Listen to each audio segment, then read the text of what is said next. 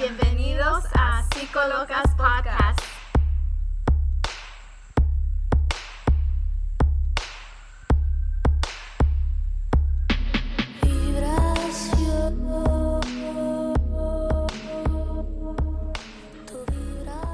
Y no estamos locas.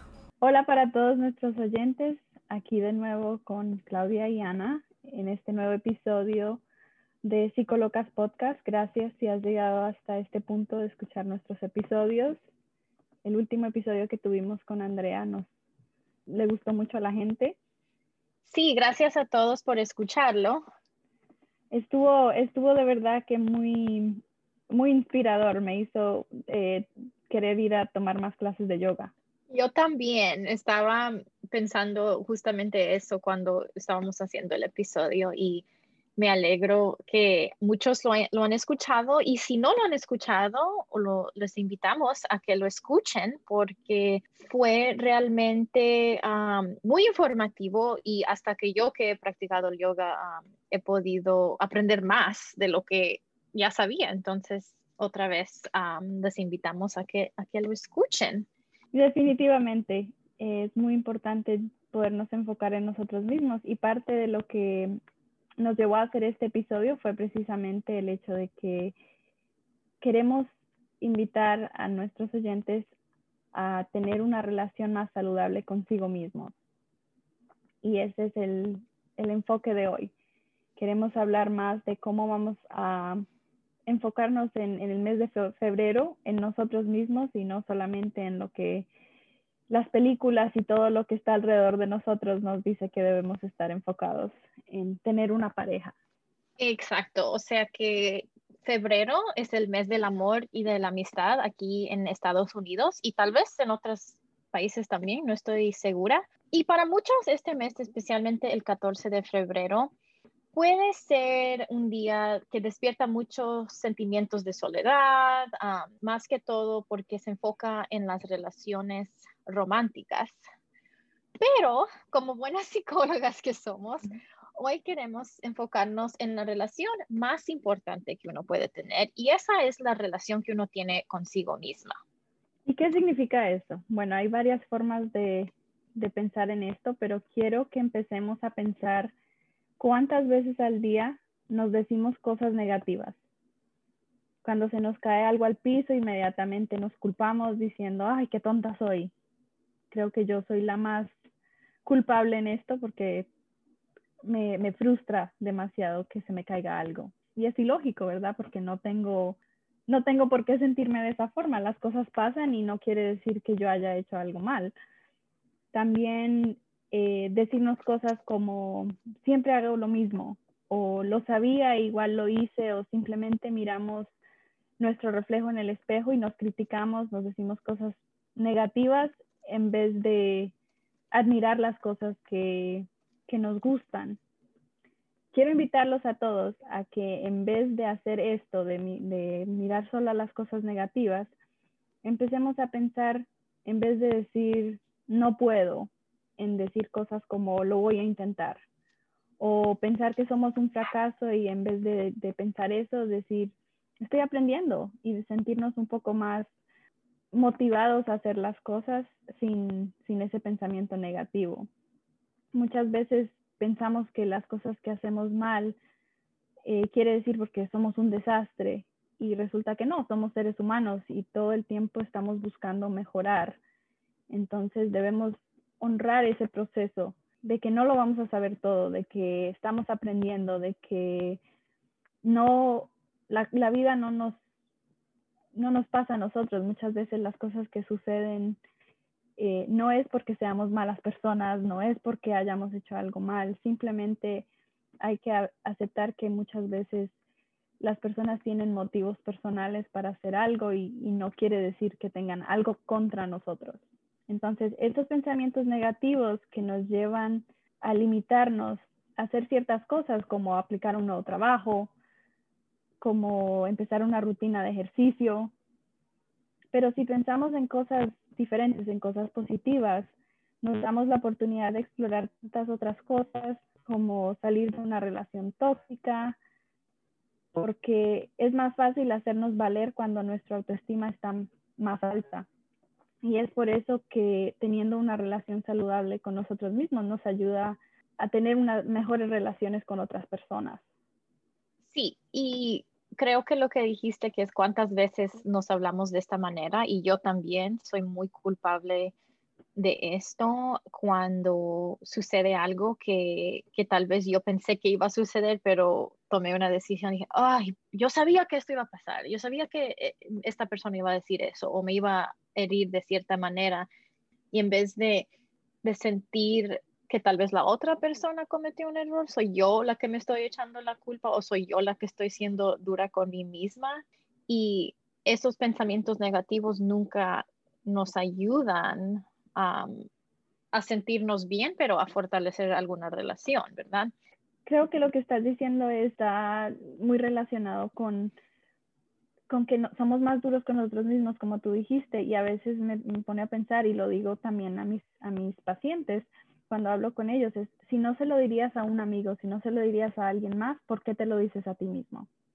Y es parte de lo que estamos haciendo en este ejercicio, es no le dirías a alguien que es un fracaso, no le dirías a alguien que es un desastre, que simplemente le ayudarías a decir, no, mira, tienes otra oportunidad o estás viviendo algo bien difícil, entonces eh, tómalo suave, tómalo con calma y, sigue adelante, ¿verdad? Pero no, no lo haría sentir peor. Pero tenemos eso en nuestra mente de que para nosotros mismos el mensaje siempre es, ay, qué tonta, ¿por qué no lo hiciste mejor? Sabías que tenías que hacerlo de esta forma y no lo hiciste, etcétera, etcétera, etcétera. Bueno, sí, tienes todo el razón y esperemos, ¿verdad? Que uno no hable a un amigo o amigo a su pareja de esa manera, porque si, si hablas a tu pareja o amigo de esa manera, eso es otro problema. Pero, ¿cuántas veces um, hemos visto a un amigo o una amiga en una relación que es, obviamente no es saludable? yo lo he visto y me imagino que hasta mis amigos o amigas lo han visto tal vez en, mi pasado o en mis relaciones que esto no es saludable. Y hasta yo misma lo he visto en el pasado, que, que yo sabía que estaba en una situación que no era saludable para mí, pero seguía ahí. Y creo que hasta cierto punto todos hemos pasado por esto en algún momento de nuestras vidas por alguna razón y muchas veces eso es porque la autoestima de uno está baja o porque desde una temprana edad no tuvimos relaciones que eran saludables. Oh, sí, creo que todos, todos en algún momento lo hemos vivido, por más de que no sea conscientemente. Creo que muchas veces estamos más llevadas a pensar que otras personas tienen relaciones perfectas y eso eso no es verdad. Muchas veces lo vemos en Instagram, lo vemos en las redes sociales y, tenemos que darnos cuenta de que todas las relaciones son diferentes y en todas las relaciones hay algo de peleas. La diferencia es que eh, ciertos comportamientos no pueden cambiar por la otra persona.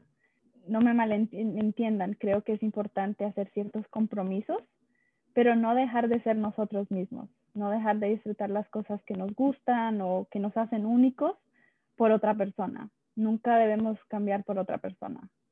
Y creo que esto eh, lo aprendemos viendo hasta las películas que vemos en Disney cuando somos niños, de, los mensajes que se le dan a los niños desde muy temprana edad por la sociedad, las, ideas de la sociedad en que eh, las mujeres deben ser rescatadas o que las relaciones son solo entre un hombre y una mujer o que, o que debemos seguir el patrón de nuestros padres y que obviamente muchas mujeres, muchos hombres, muchas personas en, en general eh, luchan todos los días para no tener eh, las mismas relaciones que tuvieron sus padres y eso es de admirar.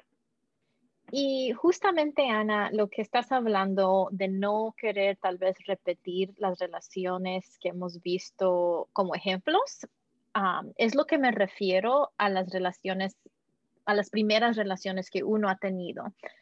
Entre la primera relación que uno tiene usualmente es con mamá, papá, abuela, abuelo, tío, ¿verdad? Porque a veces por muchas diferentes razones no, no siempre es mamá o papá, pero no importa realmente quién es, lo que importa es el estilo de apego que esa persona tiene desde niño o niña. De que estas relaciones son la fundación de cómo nosotros nos apegamos a otros como amigo o como pareja amorosa. O sea que si tú has tenido un ejemplo, una fundación que no es estable, es muy probablemente que para ti va a ser difícil tener relaciones que son estables. Ahora, eso no quiere decir que no es posible, pero es algo que sí va a afectar a tu estilo de apego con otras personas. Entonces, hay tres estilos de apego que hablamos en la psicología. La primera es el apego ansioso, o sea que esta persona le gusta y necesita estar cerca a su pareja. Las relaciones consumen mucha energía emocional para esta persona. ¿Cuántas veces o tal vez piensa en una persona que tú conoces que va de una relación a otra relación y tiene este patrón, o sea que no se da el tiempo de, estar sola o solo, no, no saben cómo hacer eso. Eso es un apego ansioso. Esta persona está muy pendiente de su pareja y cualquier cambio emocional que su pareja tenga y muchas veces toma cosas que la pareja dice o hace muy personalmente. Eh, otro tipo de apego es el evitativo, que mm, hablamos un poco de que para esta pareja es importante mantener su independencia y su autosuficiencia. Eh, muchas veces prefiere su autonomía sobre la intimidad de la relación amorosa, aunque quiera intimidad, las intimidades le causan sentirse incómodo entonces, entre más se siente cerca a su pareja, como que va, lo lleva al otro extremo de pensar que se va a poner eh, o que va a ser dependiente de esa persona.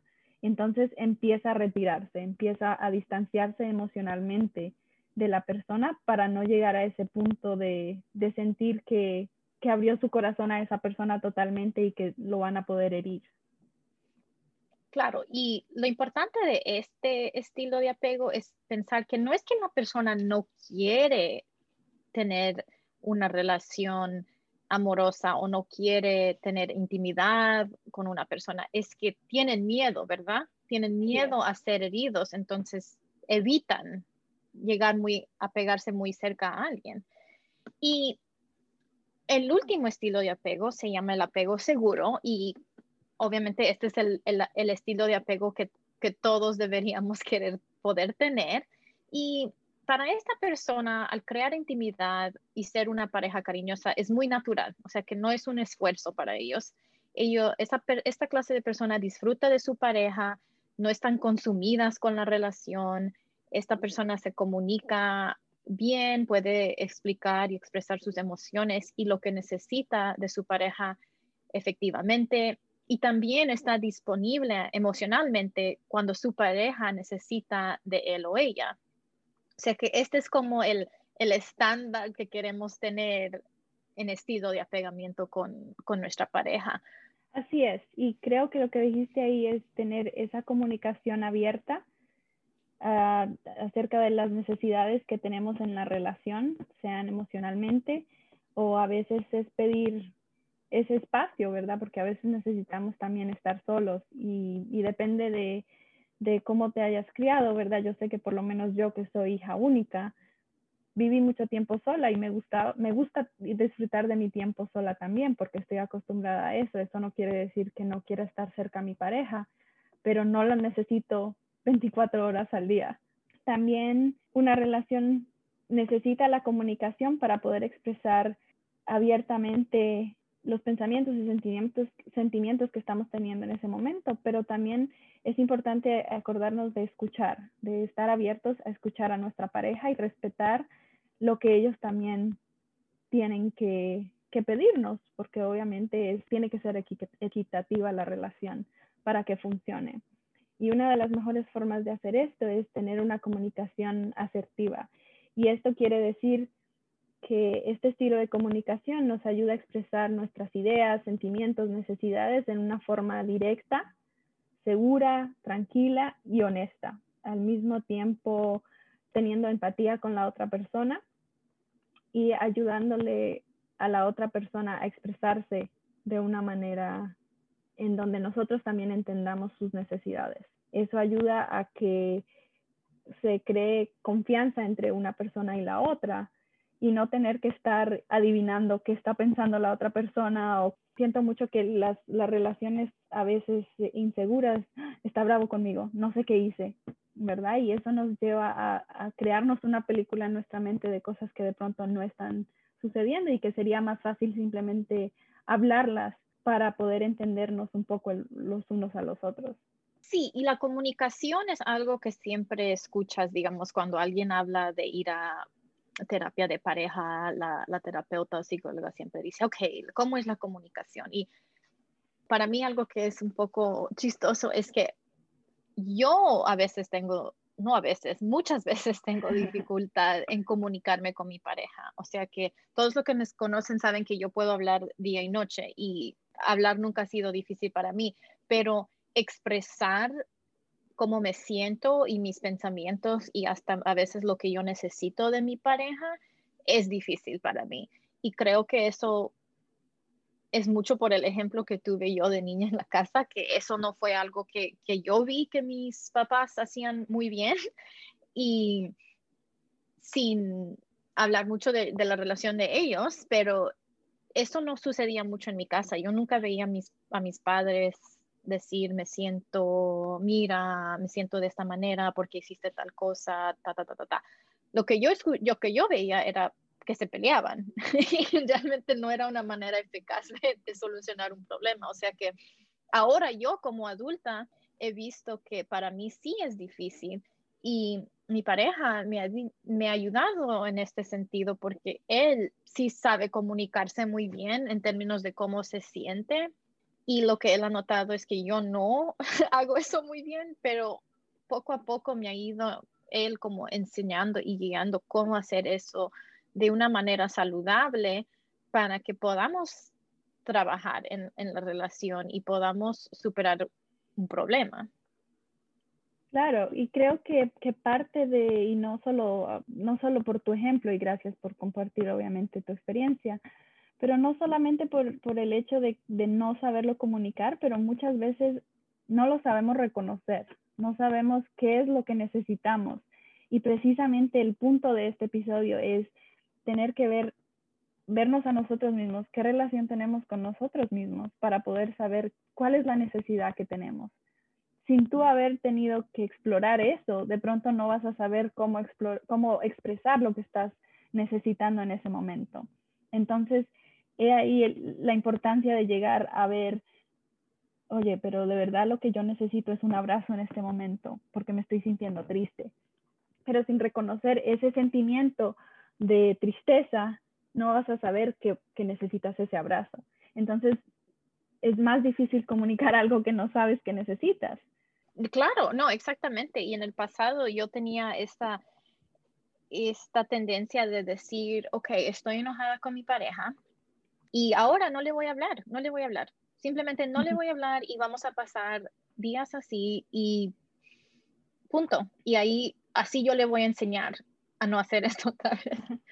Pero mi pareja me dijo, Claudia, esto, esto no funciona así. O sea que el tú no hablarme una hora, o un día o dos días, no nos ayuda a superar este problema o el desacuerdo que tuvimos tenemos que hablar de lo que pasó y ahora lo hago mucho más de lo que lo hacía antes y creo que ha ayudado a nuestra relación inmensamente porque no, no paso todos estos días molesta y ignorándolo y lo que yo me he dado cuenta es que más daño me hago yo misma en, en no hablar a la otra persona porque estoy molesta pero algo que también me he dado cuenta es que mi mamá hace lo mismo, o sea que uno repite lo que uno conoce. Ese patrón, claro. Y es, es, es agotante, me imagino que obviamente gastando esa energía en eso no ayuda a que la relación florezca tampoco, simplemente como que la deja estancada. y que no sabemos qué está pensando la otra persona porque no hay comunicación y no podemos resolver el problema como tú decías. Entonces, el, en las relaciones tenemos que que buscar tener esa resolución de, poder comunicarnos para poder llevar a que la relación que está causando dolor a la pareja pueda llegar a enmendar o mitigar lo que tú dices de, esa, pequeña ruptura en ese momento. Y Ana, dijiste exactamente lo que iba a hablar, que todas las relaciones tienen rupturas y eso es un tema que usamos mucho en la terapia, que en realidad es ruptura y reparación. O sea que una ruptura quiere decir cuando tal vez la pareja hace algo o sucede algo en la relación que hiere o causa dolor a la pareja o a la relación. Y la reparación es lo que hacemos como para mitigar la ruptura. O sea que la, la reparación, en mi opinión, es la parte más importante, porque demuestra que la relación es suficientemente fuerte para sobrellevar, las dificultades que siempre ocurren en una relación. Las rupturas son inevitables, siempre van a suceder, pero las rupturas y cómo las reparamos en realidad ayudan a, fortificar la relación. Así es.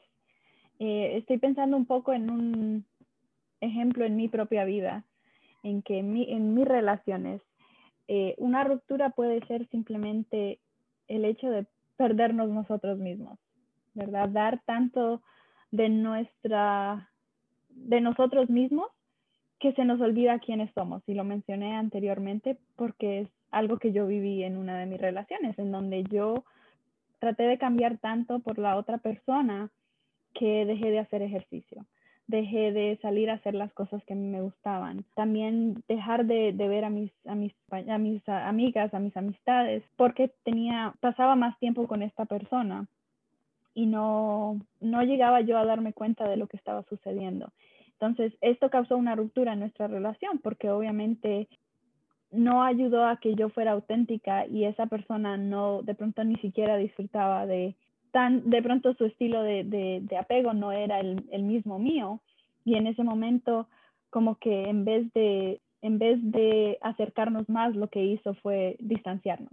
Entonces eh, lo digo porque muchas veces pensamos que la terapia llevar a una terapia para reparar esa ruptura quiere decir que se va a mejorar la relación pero en este caso en mi caso la, la solución no era la reparación, sino llegar a, darme cuenta de que esta relación no era saludable y que era mejor no estar en ella. Que me lleva al segundo punto, que obviamente no siempre se va a reparar la relación. A veces tenemos que vivir las cosas y llegar a un punto en donde nos damos cuenta que lo mejor que podemos hacer es no estar juntos con esa persona. Y otro ejemplo que, tenemos en ese sentido es eh, un poco lo que mencionamos en nuestro eh, episodio de viviendo una pandemia dentro de otra, que obviamente no quisiéramos que esto sucediera en una relación abusiva, una relación en donde hay abuso emocional o físico o, sexual, porque esa relación, eh, las reparaciones o lo que parecen reparaciones en ese, en ese momento, es una manipulación, es un tipo de manipulación para hacer que la persona siga en esta relación que que le sigue haciendo daño. Exacto, y creo que eso es bien importante porque hay ciertas cosas que se pueden reparar y ciertas cosas que no se pueden reparar. Y el abuso muchas veces, si no siempre, es difícil de reparar. Y el abuso contra uno mismo, ¿verdad? Dar tanto de uno mismo por otra persona tampoco, tampoco nos ayuda en nuestra relación, la que estamos hablando hoy, que es la de nosotros mismos. No estamos, digamos que haciendo lo que dijimos anteriormente de si no se lo dirías a, un amigo, ¿por qué te lo dices a ti mismo?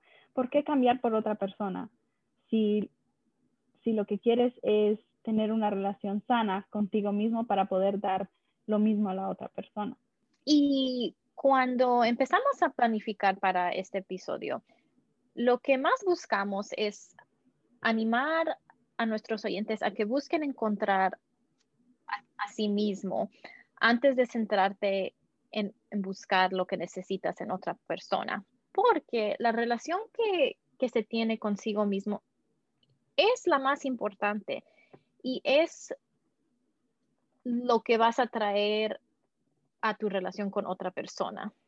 Claro que sí, esto es a veces, a veces quiere decir tener que ir uno mismo a terapia para encontrarse uno mismo, para saber y reconocer las cosas como decíamos anteriormente, de saber, tengo que reconocer mis propios sentimientos para saber qué es lo que voy a necesitar de otra persona, saber reconocer qué pasa en, en, mi cabeza, en mi cuerpo cuando necesito algo y cómo, cómo lo busco, porque si lo estoy haciendo de una manera poco saludable y no lo comunico de la manera que, que le ayude a mi pareja a saber qué necesito, igual no lo voy a obtener.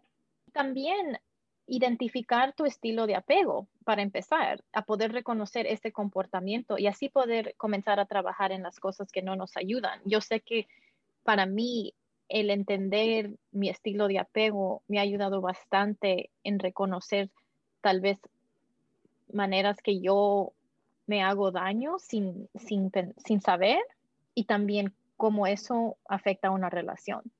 También creo que buscar que la relación que tengamos con nosotros mismos sea cultivada y fortalecida ayuda a nuestra autoestima para poder llegar a darle a otra persona eh, lo que nos damos a nosotros mismos, porque no podemos darle a alguien lo que nosotros no tenemos, ¿verdad? ¿Cómo le damos amor a una persona cuando no hay amor propio? Creo que si algo se llevan de este episodio es eso. Exacto. Y si te gustó este episodio, compártelo y asegúrate de seguirnos en nuestras redes bajo Psicolocas Podcast. Esperemos que lo hayan disfrutado y que en este mes de febrero piensen un poquito más en la relación que tienen con ustedes mismos en vez de tal vez las otras relaciones a su alrededor. El contenido producido por Psicolocas Podcast y que siguen en nuestras redes sociales como textos, gráficos, imágenes y otro material persiguen solo fines informativos y de ilustración. El contenido no pretende ser un sustituto del asesoramiento, diagnóstico o tratamiento médico profesional. Siempre busque el consejo de su médico u otro proveedor de salud calificada con cualquier pregunta que pueda tener con respecto a una condición médica. Nunca ignore el asesoramiento médico profesional ni se demore en buscarlo debido a algo que haya escuchado o visto en Psicolocas Podcast. Si cree que puede tener una emergencia médica, llame a su médico al 911 o al número de emergencia local inmediatamente. Psicolocas Podcast no recomienda ni aprueba ningún médico, pruebas psicológicas, productos, procedimientos, opiniones u otra información específica que pueda mencionarse en este. La confiabilidad en cualquier información proporcionada por Psicolocas Podcast y la de aquellos que aparezcan en él, así como otros visitantes, se hará bajo su propio riesgo.